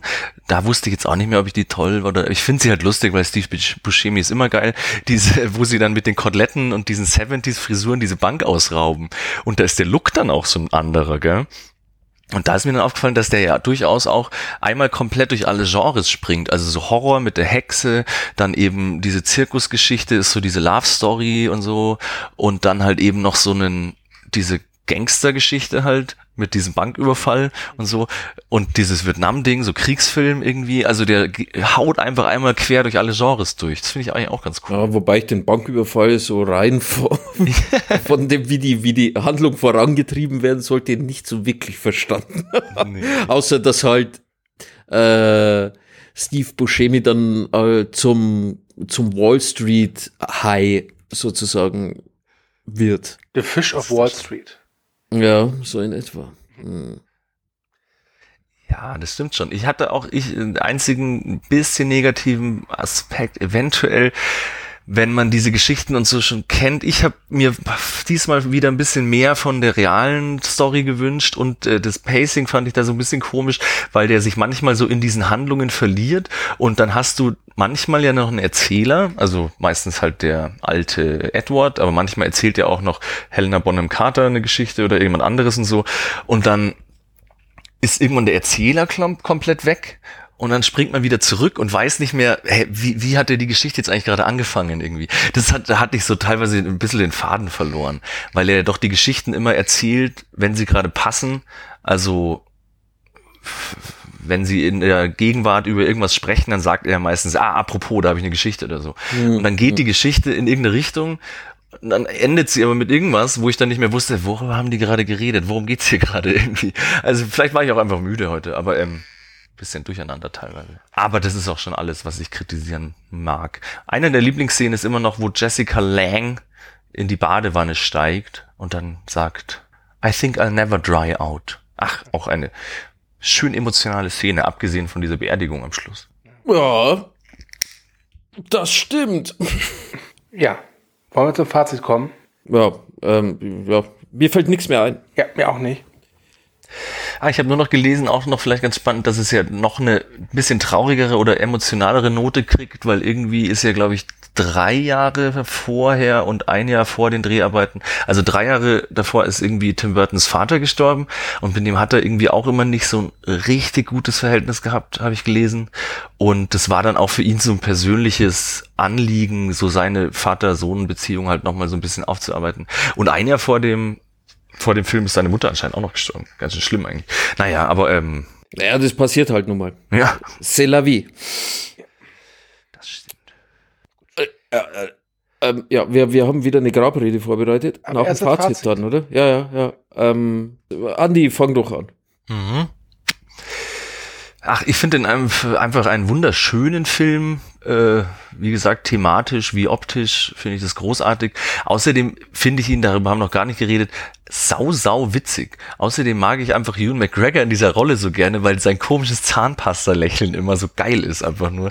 Ach Gott, ich mag den Film sehr, sehr gern. Ich gebe ihm trotzdem nur 4,5 von 5. Pff, aus irgendeinem Grund, den ich jetzt nicht weiter erläutern will. okay. Ist aber trotzdem hoch. Ja, stimmt. Ja, ich mache mal weiter. Ähm, ich gebe ihm nur vier. Ich finde, es ist ein wunderschöner Film, aber es ist so ein Sahnetortenfilm. Unglaublich ja, lecker, aber während des Guckens äh, kommt dann irgendwann auch das Völlegefühl. Dann war es mir nur doch teilweise doch too much Schwelgerei, wo ich dann auch mir gewünscht hätte, vielleicht dann ein bisschen öfters mal in die, in Anführungszeichen, Realität mal zurückzukehren. Ähm, das alles, ja, das, wie gesagt, es ist schön, es ist sehr sättigend und ähm, das Ende ist wunderschön. Das ist dann sowas wie die Renny-Magentablette zum Schluss. Mhm. Ähm, deswegen vier Punkte, aber toller Film. Ja, die vier Punkte nehme ich auch. Und ich bin, also was mich an dem Film mit am meisten begeistert ist, dass es ein Tim Burton Film ist, der aber aus diesem Gothic-Zeug äh, heraussticht. Und ich bin mir jetzt nicht sicher, ob er bis ähm, Big Eyes mhm. danach etwas gemacht hat, was vom Stil her ähnlich Ach so, ist. nee. Also Alice im Wunderland war auch bunt, aber hässlich. Ja. und war aber, du musst ja sagen, Alice im Wunderland war auch so gothic irgendwie, weißt Ja, du? ja, Die, die, die, du hast immer dieses, die, die, Sets einfach voll mit knorrigen Bäumen. Das ist halt irgendwie das, was ich mit Tim Burton Ding. Und bei Big Fish kommt halt nur ein einziges Mal ein knorriger Baum vor. Vielleicht, ich dachte damals auch, als ich, als ich den Film das erste Mal gesehen habe, okay, äh, Tim Burton hat anscheinend ähm, Wassermalfarbkasten jetzt doch die anderen Farben entdeckt. Ja. Ja. Ja. ja, ist definitiv so. Und ähm, was ich halt echt liebe, ist Karl, der Riese. Es ist, es ist einfach so eine scheiß sympathische Figur, der, wenn ein Spin-off irgendwo kriegen, gekriegt hätte, Karl, der Riese entdeckt die Welt mit Jumbo Schreiner zusammen, XXL-Schnitzel fressen auf ProSieben. Ich wäre dabei gewesen. Ey, ich hasse Jumbo Schreiner, sorry. Ich auch. Ey, aber, aber ganz ehrlich, Jumbo Schreiner hat mir gezeigt, was Zynismus ist. Ich habe mal irgendwie eine Sendung mit dem gesehen und äh, als er gerade den letzten Liter scharfe Soße auf den Megadöner gekippt hat, ja, tickerte unten so eine Werbeanzeige rum, spenden Sie jetzt für hungernde Kinder in Afrika. Red Nose Day. Das war, Oh, oh, oh. ja. Ja, das ist gute Überleitung. Ich weiß nicht, ist Andi vielleicht unter Umständen an zu viel scharfer Dönersoße gestorben? Ähm, das kann ich schon mal vorverraten. Nein, ist er nicht. Ähm, Wunderbar. Ich würde sagen, wir hören jetzt meine Grabrede für Andy, wieder vorgetragen von der hinreißenden Hanna. Und los geht's. Liebe Trauergemeinde, heute verabschieden wir uns von Andreas Barnabas Jolanda Papelitzki dem Ersten oder Andi, wie ihn seine Freunde und der Steuerberater liebevoll genannt haben. Andi hinterlässt seine sechs Ehefrauen sowie seine zwei Töchter, Desiree und Norbert, die heute leider nicht hier sein können, weil es den Double McRib nur heute im Aktionstag bei McDonald's gibt. Wir trauern um Andi. Er war ein guter Vater, Sohn, Bruder, Onkel, Freund, Podcaster und trotz Harmophon Nachbar. Er war derjenige, der uns gute Laune brachte, meist in Form eines Sixpacks Dosenbiers. Was werden wir die gemeinsamen Filmabende vermissen, in denen uns Andi in die wundervolle Welt der bewegten Bilder einführte? Ja, Bilder waren Andis Leidenschaft. Als Grafiker und Comiczeichner lebte er für sie. Mit Bountylus und seinem lustigen Ausmalbuch erschuf er gleich zwei monumentale Werke für die Ewigkeit, die auch nach seinem Tod den Namen Andi Papelitzki hellauf erstrahlen lassen werden. Als Künstler war Andis Credo immer, der Pinsel ist mächtiger als das Schwert. Ein Trugschluss, der bedauerlicherweise zu seinem Ableben führte. Daher ist es eine wundervolle Geste von Andis Familie, dass sie den Fecht- und Florettclub Sendlingen e.V. trotzdem zur Beerdigung eingeladen haben. Viel Glück beim nächsten Turnier oder wie man bei euch sagt, gut Stich. Lieber Andi, egal wo du nun bist, wir alle wollen dir sagen, dass wir dich vermissen, dich lieb haben und hoffen, dich an einem besseren Ort wiederzusehen, da wo es keine Podcasts über Westworld gibt. Hier sei jetzt noch schnell erwähnt, dass Andis Familie nach der Beerdigung einen Beamer und ein digitales Zeichenbrett kostengünstig abgeben werden. Danke für Ihre Aufmerksamkeit. Das Buffet ist eröffnet. Oh Mann, oh Mann, oh Mann. Oh Gott, oh Gott. oh Gott, Ah. oh Gott, Leute. Ja, Echt, was macht ihr mit mir? Ah, das war jetzt aber, das war jetzt aber wirklich eine Achterbahn der Gefühle. Äh, wie das heißt, ach, keine Ahnung. Oh Mann, ey, ohne Witz, da kriegt man halt echt Lust auf Sterben. ja. Äh, es tut mir sehr leid, dass deine beiden Töchter nicht da sein konnten, aber hey, Doppelmeck-Grip, ne? Das ist halt einfach. Ich kenne die ja, kenne die ganz Oh. gut. Vor allem der Norbert. Norbert, die abtrünnige Tochter. Onkel Manfred und Tante Roland. Oh Gott, oh Gott. Das muss ich mir gleich nochmal anhören, weil ich habe das irgendwie die Hälfte verlacht jetzt, glaube ich, gerade. Ja, du musst es ja eh noch schneiden. Herzlichen Glückwunsch. Ja, ähm, okay. Äh, von einem komödiantischen Highlight zu einem noch größeren komödiantischen Highlight. Zu meinem Film. Und ich weiß, dieser Film ist total bekannt. Es ist eine Fünf Punkte! Ja, komm, es ist ein Big Lebowski. Ich muss jetzt nicht sagen, worum es da geht. Fünf Punkte ist ein Meisterwerk. Dieser Film ist perfekt. So Grabrede her. Nein, Quatsch. Ähm, ja, warum The Big Lebowski? Wegen alles. Wegen, all- also ganz ehrlich, ähm, ich weiß, das ist irgendwie so ein bisschen uncool, so, so Filme zu nehmen, die anscheinend jeder mag, sowas wie Pulp Fiction, ne? Ähm, aber es tut mir leid, The Big Lebowski ist einfach großartig in jeder einzelnen Facette, in diese, jeder einzelnen Faser. Von der ersten bis zur letzten Millisekunde ist das ein Meisterwerk des Kinos. Und ich weiß sogar noch, wann ich den geguckt habe, nämlich am 20. März 98 im Kino. Da guckt er, ne? Okay, wieso, wo, wie- wieso weißt du das? 20. März 98. Ähm, also du hast nicht Geburtstag am 20. März? Nein, nein, ich habe, ich habe knapp fünf Wochen danach. Nein, es ist, meine Mutter war damals mit einem Mann zusammen, der sehr kinoaffin ist. Der hat mich auch sehr geprägt. Der hat mir zum Beispiel Clockwork Orange und 2001 im Kino gezeigt. Aber nicht der Sofamann. Nein, nicht der Sofamann. Nein, nein, der Sofamann war davor, lange davor. Okay. Ähm, und meine Mutter war damals in Köln in Fortbildung und diese Fortbildung war einmal im Monat halt freitags. Und das hat sich dann so äh, raus, also wir haben es dann immer so gemacht, wir sind nach Köln gefahren mit meiner Mutter, sie ist zu ihrer Fortbildung gegangen und ich bin mit ihrem damaligen Lebensgefährten halt ins Kino. Und da der Big Lebowski am 19. Mai gestartet ist und ich weiß noch, wir haben dem am Startwochenende geguckt, war es der 20. März. Und nicht Okay. Mai. Ja. Deswegen weiß ich das noch. Und ich weiß noch, ich bin aus dem Kino gekommen und wusste, ich glaube, es ist mein Lieblingsfilm. Und das hat sich bis heute gehalten. Es, es fällt mir schwer, jetzt wirklich zu sagen, was ist der beste Film aller Zeiten. Aber wenn man mir wirklich die Pistole auf die Brust setzen würde, würde ich wahrscheinlich immer noch sagen, der Big Lebowski. Ich liebe diesen Film abgöttisch. Ich finde ihn komisch. Ich finde ihn so, teilweise auch sogar emotional. Es gibt eine Szene, die finde ich gleichsam komisch wie wirklich rührend. Ähm, da komme ich dann vielleicht gleich zu. Er ist toll besetzt mit Jeff Bridges, der, glaube ich, jetzt auch den Blätterteig-Host hat. Ne? Auch, ja. Ja. Weißt du, wer noch den. Blätter, äh, Blätterteighorst kriegt, außer Jeff Bridges und Steve Buscemi? Wer? Ben Gazzara. Oh, okay. Ich weiß nicht, wer das ist. Jackie Also, Treehorn, Jackie Treehorn. und Ah, okay, äh, okay, der ja. Böse aus Roadhouse. Ah, ja. Den Namen vergessen. Ach du Scheiße. Das ist doch mein Aufstieg vom Bösewicht zu Road, vom Roadhouse zum Pornoproduzenten in den Big Lebowski. Und beides mal mit echt extrem äh, äh, einprägsamen äh, Figuren. Ja, der hat auf jeden Fall ein Faible für schöne Häuser, haben wir gelernt. Mhm. Und der baut sie immer gegenüber von. egal. Wie war das nochmal? da? egal, egal, egal. Ja. Ja. Also, ich liebe diesen Film. Ich habe ihn so oft gesehen wie kaum einen anderen Film. Ich glaube, dass ihr beiden wahrscheinlich auch zu denen gehört, die den auch öfters mal gesehen haben, den Film. Gestern ja, erst durchaus. Ja. Ich weiß noch, das erste Mal, wo ich den gesehen habe, das war schon so, ich war immer der Kleinste in diesem Freundeskreis so ein bisschen und alle haben immer gesagt, das ist der geilste Film, das ist der geilste Film. Und wo ich ihn das erste Mal gesehen habe, war ich noch sehr jung. Ich fand den schon aber auch sehr witzig. Ich weiß nur noch, dass mich beim ersten Mal anschauen das Ende gestört hat, weil das einen auf so einer, weil, weil mich diese, also die Szene, so die du vielleicht Frauennote enden Genau, lässt. genau. Und da war ich, glaube ich, noch zu klein für damals. Das war wirklich so. Aber das ist doch gerade das Geniale, dass es halt Ja, endet weiß. und dann sagt dieser Cowboy zum Schluss auch, also dass Donny abgetreten ist, das hat mir nicht so gefallen. Das finde ich großartig. Es ist überhaupt keine Ahnung, was. Ich glaube, ich mag die. Das macht die Coens so besonders. Irgendwie ist in diesem Film alles drin, was ich an denen mag.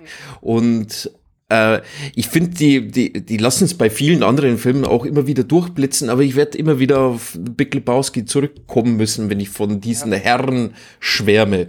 Da gibt es auch so, so ja. Dialoge oder Monologe und Szenen einfach, die, die kann kein anderer so machen wie die Coens. Also wo ich jedes Mal wirklich ähm, auf dem Boden liege vor Lachen, ist gegen Ende, wenn dann diese Nihilisten angreifen und der Dude, Donny und Walter stehen dann da und Walter fragt so, sind das Nazis? Und Walter sagt so, nein, das sind die deutschen Nihilisten, vor denen brauchst du keine Angst zu haben. Großartig, Ach, also wirklich. Ähm, Mein Lieblingscharakter, also äh, Coen-Filme sind ja immer voll mit den besten Charakteren und der Film ist ja wirklich das beste Beispiel. Aber wirklich, das ist ein bisschen komisch vielleicht. Aber mein absoluter Lieblingscharakter ist eigentlich dieser Bowling-Kollege von Jesus. Leon. Das ist wirklich mein Lieblings. Ich habe immer überlegt, ob ich den aus anderen Filmen auch kenne. Aber nee, der ist Weiß ich nicht, aber ist einfach so großartig. Was ist eigentlich mit dem Jesus Rolls? Wann kommt der? Was ist damit? Also in den USA ist er schon raus. Hier in Deutschland gibt es leider noch keinerlei Starttermin. Wobei, das habe ich schon gehört, der benutzt zwar dieselbe Figur, aber die soll komplett anders sein wie im Film und hat auch ansonsten wirklich nichts mit Big Lebowski so richtig zu tun. Also drossel da lieber deine Erwartungen. Ja, das Okay, aber wie viel Cohen ist da drin? Ich habe ihn noch nicht gesehen. Also ich meine, ist da überhaupt, also du weißt nicht, ob der produziert Der oder John Turturro hat da das, hat das äh, inszeniert und geschrieben und das ist, glaube ich, auch ein Remake von diesem französischen Film Die Ausgebufften. Ah, okay. Und die Kohlen haben wohl ihren Segen gegeben, aber ansonsten sind sie da nicht mit involviert. Naja, gut, okay. Aber die scheißen da eh nicht so groß rum, glaube ich, weil die wissen, was sie da geschaffen haben. Ich meine, du musst ja immer dazu sagen, was auch viele wissen, aber vielleicht nicht alle, dass der Big Lebowski halt ein absoluter Rohrkrepierer im Kino war und seinen Kultstatus halt durch so Leute wie uns Ja, erreicht aber hat. wie alle guten Klassiker, gell? Im Kino gefloppt und dann die Jahre danach erst halt äh, dazu geworden. Wobei ich das halt echt nicht verstehe, warum das so ist. Ja, ich verstehe das bei denen vor allem nicht, weil die waren ja da schon eine Marke. Also die haben doch davor schon Fargo gemacht und der war doch ziemlich erfolgreich. Hat, glaube ich, sogar einen Oscar gewonnen oder so. Ja, Also, also ich also glaube, es war nicht so, als wären die da unbekannt. Zeiten. Also ich glaube, dass Big Lebowski jetzt kein Mega-Flop war. Natürlich jetzt verglichen mit, was ich, was lief da damals im Kino, Armageddon oder so. Klar war das, kann man da nicht ran. Aber ich hatte, also ich weiß noch, dass das relativ schnell ging, dass der dann äh, Gespräch war und als er dann auf DVD rauskam, ging das zumindest in meinem Freundeskreis wie ein Lauffeuer um. Ja. Ähm, vermutlich, weil ich den Film auch immer äh, erwähnt habe, so alle drei, drei Sätze so. Mhm, interessant, mhm, guck dir Lebowski. Mhm, mhm, mhm. Ja, vielleicht hat er ein scheiß Startwochenende. Vielleicht hat er da wirklich gegen äh, äh, Iron- Iron 1 N. Iron Keine Ahnung. 1, ja. Batman versus Robin oder sowas. Ja. Also der Film ist halt einfach, und das meine ich todernst perfekt. Es gibt ja Leute, die sagen so, sie können den Hype darum nicht verstehen oder die sagen, der ist halt nett, mehr auch nicht. Muss ich einfach sagen, nee, der ist perfekt durch und durch. Das Drehbuch ist clever. Der, der, der, ungelungen, da sind Sachen drin, die sind mir erst Jahre später aufgefallen. Zum Beispiel halt, ähm, dass der Dude immer wieder diese Rede von George Bush gerne rezitiert, ja. Der ist surreal, ich sag nur Traumsequenz. Der ist teilweise brüllend komisch. Ganz oft. Der hat grandiose Szenen, ikonische, wunderbare Szenen. Der Anfang ist toll, der Soundtrack ist sensationell. Gypsy Kings Hotel California, For the Win, sage ich da nur.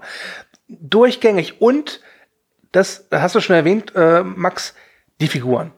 Diese Figuren sind für die Ewigkeit gemacht. Alleine wirklich der Dude, ja, dieser Pazifist vor dem Herrn, diesen, dieser Faulenzer und dieser cholerische Vietnam-Veteran Walter Subject. Großartig. Ja. John Goodman, Also, super. Neben seiner Rolle in Barton Fink für mich die beste Kinorolle, die John Goodman jemals hatte. Also bei John Goodman, ich muss mir jedes Mal, eigentlich würde ich am liebsten mich verneigen danach. Was, was er und ich, das ist für mich so der, eins der letzten ikonischen Leinwandpärchen. Ja. Die beiden. Also ich weiß nicht, was dann danach noch kam, da kamen sicherlich einige, aber mir fallen jetzt so auf Anhieb keine ein. Was ich so gerne mag, ist diese Krimi-Handlung halt auch, die aber ähm, so voll ad absurdum geführt wird, weil die dann immer noch, noch einen Haken schlagen und hier und da das noch kommt und so. Aber sie ist ja auch nicht schlecht, sie ist ja eigentlich total super. Es ist ja vor allem ist sehr eine einfach, Parodie. das ist das Schöne. Ja, es ist im Prinzip eine Wie heißt Parodie. dieser? Raymond Chandler. es ist genau, im genau. Prinzip so eine Parodie auf diese klassischen Raymond Chandler-Krimis wie der Malteser Falke. Und das Schöne ist ja auch ganz ehrlich, dass dem du das ja eigentlich alles scheißegal ist. Der will ja eigentlich nur, dass jemand seinen Teppich erneuert. Das ist ja alles. Ne? Ähm, und das ist sensationell. Also es gibt ja ganze Zitaten, Datenbanken zu dem Film. Und egal was das, was du da liest, du, du erinnerst dich immer an diese eine Szene und musst lachen und fühlst dich gut. Also ich, ich hatte eine Zeit lang, wo ich mit einem Kumpel wirklich so äh, uns WhatsApp-Nachrichten oder damals war es auch SMS geschickt habe, einfach so random Zitate aus der Big Lebowski. Sowas wie ähm, Chinamann ist nicht der politisch korrekte Terminus. Amerikaner, asiatische Abstammung, Dude. Anscheinend kannten die Coens halt irgendwie, wo sie nach Kalifornien gekommen sind, oder ob die haben halt da gewohnt irgendwie und die kannten jemanden, der hat sich auch selber Dude genannt und der war halt anscheinend so ein Slacker irgendwie und die haben halt dann gemeint, hey, wie witzig wäre das, wenn der Typ in so eine Raymond Chandler Handlung halt einfach reingeworfen werden würde und so und was würde dann passieren. Aber ich finde es ja auch immer noch, Es ist die Einfachheit. Es ist, ich bleib dabei. Entschuldigung. ich finde aber trotzdem irgendwie ganz spannend bei dem Film, weil äh, ich habe da auch, bevor ich ihn jetzt gestern nochmal geschaut habe, habe ich halt mal so ein bisschen geschaut, was da auf YouTube oder so Interviews oder was es auch da gibt und so ein paar komische Analysen auch, ähm, wo sich die auch da die Köpfe zerbrechen und so. Und aber was ich nicht so richtig nachvollziehen kann, ist, dass der Film halt so äh, so Genre-Schnipsel nimmt, so Krimi, das und hier und bla bla bla und so, aber das ist eigentlich um dass der dann trotzdem so leer ist oder dass es um nichts geht. Ich finde, der Film ist voll aufgeladen mit so Themen, die halt so spannend sind, weil der ist ja umgeben von irgendwelchen sich zu ernst nehmenden Leuten so ungefähr. Und es ist ja auch so ein bisschen hier so ich weiß nicht, Volksdruck so. oder so, ja. der, der, also er als Person persifliert halt einfach dieses, was sich alles zu ernst nimmt. Und der ist ja auch voll mit irgendwie politischen äh, Bildern und Zitaten und Dings und so. Das ist bestimmt auch kein Zufall natürlich irgendwie. Ich glaube wirklich, dass die Kronenbrüder nichts dem Zufall überlassen.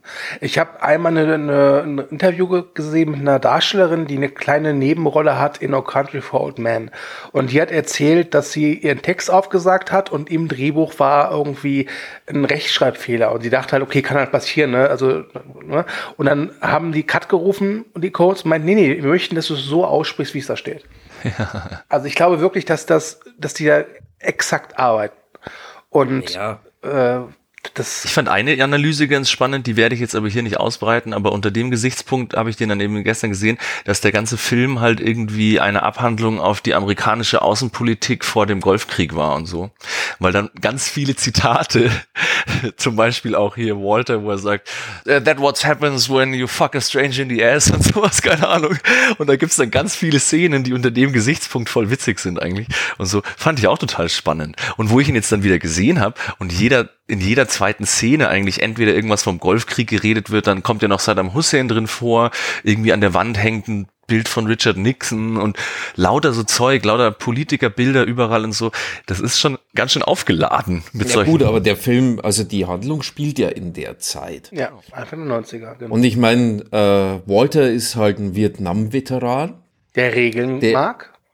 Mh, ja, gut, da, das sind so, also da, da, ich, ganz ehrlich, ich find's gut, wenn über, also wenn so ein Film genommen wird, um ihn zu überinterpretieren, weil ich glaube, dass der halt auch viel bietet, um äh, Sachen zu zu sehen, die wird jetzt der ein oder andere vielleicht nicht sehen oder haben die Cones auf jeden Fall nicht so beabsichtigt. Ja. ja. Ähm, aber weißt du, das ist ist nicht nötig. Weißt du, der braucht keine Metaebene dafür. Nö, nö, brauche ich auch nicht. Ich fand auch noch das äh, mit dem äh, ganz spannend, dass er doch die ganze Zeit ihm immer angedroht wird, dass er kastriert wird und dann auch noch irgendwie, wo diese Mord zu ihm sagt, so viele Männer äh, äh fühlen sich sogar von dem Wort eingeschüchtert. Vagina. wie, wie Julian Moore das auch spielt. Das ist so mit diesem. Großartig. Ich, ich kenne mich mit äh, Dialekten im Englischen überhaupt nicht aus, aber das scheint schon sehr hochwertiges Englisch zu sein, was sie da hm. spricht, oder? Ja. Klingt ganz ja, gut. Ja. Boah, das habe ich auch wieder total vergessen. In jede kleinste Nebenrolle. Ich meine, Philip Seymour Hoffman. oh man, erinnere mich nicht an den. Echt, ich bin immer, ich werde immer trauriger, wenn ich halt sehe, was der für Filme gemacht hat. Ich sehe den in letzter Zeit super oft und der ist so gut. Großartig. Philipp. Ja. Für 20 Dollar blase ich deinen Schwanz. ist sie nicht köstlich? ah, der Film. Oh Mann. Wirklich großartig. Nee, wie gesagt, also das mit der, mit dem, mit der Anmerkung vorher, was mir beim ersten Mal schauen halt, wie gesagt, nicht gefallen hat, das hat mir, das hat mir jetzt immer besser gefallen eigentlich. Also diese Schlussszene, die, ähm, ja. Aber das gleiche Problem hatte ich damals bei No Country for Old Men, muss ich zugestehen. Der, der hat mir einfach am Ende nicht gefallen. ich war dann richtig wütend. Ich dachte, nee, so kann er nicht enden. Was soll das? Wobei. Ja, kann ich ich kann es verstehen. Ja. Wobei, ähm, und jetzt komme ich zu dieser einen Szene, die ich so sau komisch finde, aber gleichsam auch, die mich jedes Mal wirklich berührt, ist halt wirklich, wenn sie Donnis, Donnis Asche verstreuen. Und es passiert natürlich das, was passiert. Äh, der, die, der Wind kommt und der Dude bekommt alles ab. Und dann gibt's so das, also der Dude wehrt sich ja öfters mal gegen Walter und diskutiert mit ihm. Ne? Aber Walter ist halt Walter und geht immer dagegen an und, wenn man so will, über, überrollt den Dude. Durch Lautstärke meistens. Genau. Und in der Szene umarmt er ihn einfach. Und ich finde, das ist so eine schöne Geste, wo man wirklich nochmal final mitbekommt, dass sie zwar eigentlich sich abstoßen müssten von ihren politischen Überzeugungen, aber sind dann doch Freunde. Und das finde ich sehr schön. Und dann halt dieser Schnitt, dass sie halt dann wieder zusammen Bowling spielen. Das finde Ja. ich, finde ich echt ganz, ganz, ganz wunderschön. Und ich würde mir wünschen bei meiner Beerdigung, dass es solche Momente da auch gibt, dass die Leute leger angezogen kommen, mit Shorts und gelber Sonnenbrille und Weste. Darf ich als Nihilist kommen? Natürlich, natürlich. Und Andi opfert dann eine Sensi. ähm, und das finde ich, also ich habe schon oft versucht, diese Szene Leuten zu beschreiben, die es nicht verstehen konnten, weil die halt einfach nur sehen, okay, der hat gerade eben die Asche abbekommen, ist doch komisch. Ja, es ist komisch, es ist saukomisch. Und auch diese Szene, wenn er ihn dann umarmt, ist komisch. Aber irgendwie ähm, finde ich, ist das eine der schönsten und wahrhaftigsten Szenen zur Thematik Freundschaft. Und das klingt jetzt sehr Ich wollte gerade sagen, also bis, bis hin zu Tarantino jetzt mit äh, der Brad Pitt und DiCaprio-Freundschaft äh, ist sehr viel äh, Zeit vergangen, bis das mal wieder so umgesetzt wurde wie beim Ja, was ich so gut finde bei der Szene und was mich das erste Mal vielleicht da eben so ein bisschen gestört hat, dass ja dieser Gag, dass er die Asche abgekriegt, äh, ist ja haha, ganz witzig und so, aber wie dann der Dude reagiert irgendwie und erstmal so pisst ist und dass du dann denkst so, hey, Moment mal, das sollte doch jetzt so witzig sein, aber es ist jetzt überhaupt nicht mehr witzig. Und dann, wie du sagst, sie umarmen, dann ist es so, das ist so ein Gefühlsbad, schon wieder, irgendwie, das finde ich ganz schön. Aber mir fällt noch die eine Szene ein, die ich nämlich so großartig finde. Und da kamen ein paar Szenen, mir fällt jetzt gerade nur die eine ein, äh, wo sie beim Bowlen sind, bevor der ganze Scheiß passiert. Großartig, wo im Hintergrund eigentlich der Dude und äh, Walter sich über irgendwas Wichtiges unterhalten und dann siehst du Donny bowlen und dann Ja. das eine, wo der eine Kegel stehen bleibt. Und dann weißt du schon gleich so, das ist so Foreshadowing irgendwie. Und da gab es ein paar Sachen, die so vorne mal angeteasert werden und dann später wieder aufgelöst werden. Das war auch großartig einfach. Ja, also der letzte Wurf von Donny ist legendär. Das habe ich aber auch erst nach Jahren festgestellt, dass er halt immer, wenn er bowlt, immer alle abräumt mit einem Wurf, nur halt eben zum Schluss nicht. Was hingegen ganz auch cool ist, ist, dass du den Dude nie bowlen siehst. Ja. Was mir auch auf, apropos, was einem irgendwie theoretisch vielleicht, äh, dass man anders in Erinnerung hat, weil wir haben nämlich, wo wir geschaut haben, nochmal drüber gequatscht, irgendwie, ja geil, der alte Chiller und so und ähm, das ist cool, wie der gechillt immer ist und so. Aber was eigentlich spannend ist, dass der eigentlich in fast jeder Szene irgendwie ziemlich schnell und ziemlich die Kontenance verliert und sich eigentlich meistens aufregt. Also der ist eigentlich gar nicht die ganze Zeit nur am Chillen und ihm ist alles egal, Er sondern will. eigentlich Ja, er will chillen, ist- aber man lässt ihn ja Genau. nicht. Das ist das ja, ja, genau. ich Eigentlich ist liebe- er dann ich- doch immer am Schreien und immer, weil der Walter ihn so aufregt, natürlich, logischerweise, äh, verständlicherweise regt er sich dann auf, aber meistens ist er, Gott. Nee, nee, in dem Aspekt äh, finde ich es echt super, wie die Szene ist, wo sie ihn ins Auto reinzerren und äh, er praktisch schaut, dass er den White Russian irgendwie nicht versch verschüttet. Und dann sitzt er halt da drin und redet sich halt um Kopf und Kragen. Ja. Aber du denkst halt zum Beginn, dass es halt total verkacken wird und wie stolz er dann auf sich ist, als er dann mehr oder weniger äh, einen Ausweg gefunden hat. Also super, ganz ehrlich, wie Jeff Bridges das dann auch spielt. Wie so ein Also- kleines Kind, dem auf einmal die Augen funkeln. Oh, ich habe meinen Kopf aus der Schlinge gezogen. Aber was ja auch nicht vergessen werden darf, ist, dass der Dude ja oft auch total cool und souverän reagiert manchmal. Allein die Szene am Anfang mit, äh, wo diese Typen da in seine Wohnung kommen, ja, und wie er dann erstmal äh, abtauchen muss im Klo und dann seine Sonnenbrille so, so äh, total genervt dann so auf diesem Klo sitzt und dann dieser Typ, diese Bowlingkugel, was ist das? Offenbar spielst du kein Golf. Großartig. Und Ach, das, ja. das finde ich auch so schön, dass der Film auch äh, sich nicht so schade ist für, ich sag mal, in Anführungszeichen, dumme Gags. Jetzt nicht total dumm, aber schon Gags so, die jetzt, wo man sagen müsste, okay, die sind jetzt nicht die intelligentesten. Bestes Beispiel ist, wo er halt äh, Walter anruft und Walter sagt, ja, ich kann nicht, heute ist Shabbat Shalosh, ich äh, dürfte gar nicht äh, ans Telefon gehen. Aber Walter, es ist ein Notfall, ich weiß, bin ich ans Telefon gegangen. Oh. Aber auch geile Szene, wo dieser Krimi-Aspekt dann so ein bisschen, da denkt man so, oh, jetzt geht's los und hey, hey, der ist gar nicht so dumm, der hat's Und echt lass mich raten, der, der, der, der gemalte Penis. Ja. Wo du denkst, so, hey, jetzt läuft er, jetzt läuft er zu Hochformen auf äh, und jetzt jetzt äh, wird er noch zum De Detektiv irgendwie und dann führt es führt's leider doch zu nichts. Obwohl den Detektiv im VW Käfer finde ich auch so. Ja. ja. Die knutzen's, ja. das ist das Schöne aber bei so Cohen-Dingern. Wenn, wenn sie halt merken, okay, man hat sich vielleicht von der Story her jetzt eine kleine Sackgasse irgendwie markiert, kommt immer irgendeine Figur, die das dann entknotet mit irgendeinem wirren Scheiß. Und das können sie halt total gut. Also, das wären, glaube ich, ja die einzigen, denen ich so eine richtige Deus Ex Machina verzeihen würde. Ich glaube, deine zwei Lieblings äh, ist ja voll von geilen Szenen, aber eine Lieblingsszene ist, wo dieser Cop ihm die Tasse an den Kopf wirft. Ich weiß auch nicht warum, aber da muss ich mich jedes Mal schmeiße ich mich vom Stuhl runter und wo er versucht, seine Wohnung zu präparieren und dieses Holzbrett vor die Tür nagelt. Das sind so eher die flachen Gags, aber da kann ich mich jedes Mal totlachen drüber. Oh man. Ja, vor allem, es sind halt, ein flacher Gag ist ab dem Zeitpunkt immer geil, wenn es halt das erste Mal ist, dass einer vorkommt. Ich weiß, als ich den damals das erste Mal gesehen habe, ich habe mich so beömmelt. Ja. Ach, von oben bis unten. Das ist auch so geil, wo sie dann wie diesen Mord bei ihm im Bett liegt und dann diese komische Gymnastikübung macht. Oh, großartig. Dann, das Geilste ist wirklich, äh, er kommt nach Hause, ja, sie, sie steht mit seinem Bademantel da, lässt ihn fallen und sagt nur so, Jeffrey, love me. Und er sagt so, das ist doch mein Bademantel, oder? Wirklich großartig.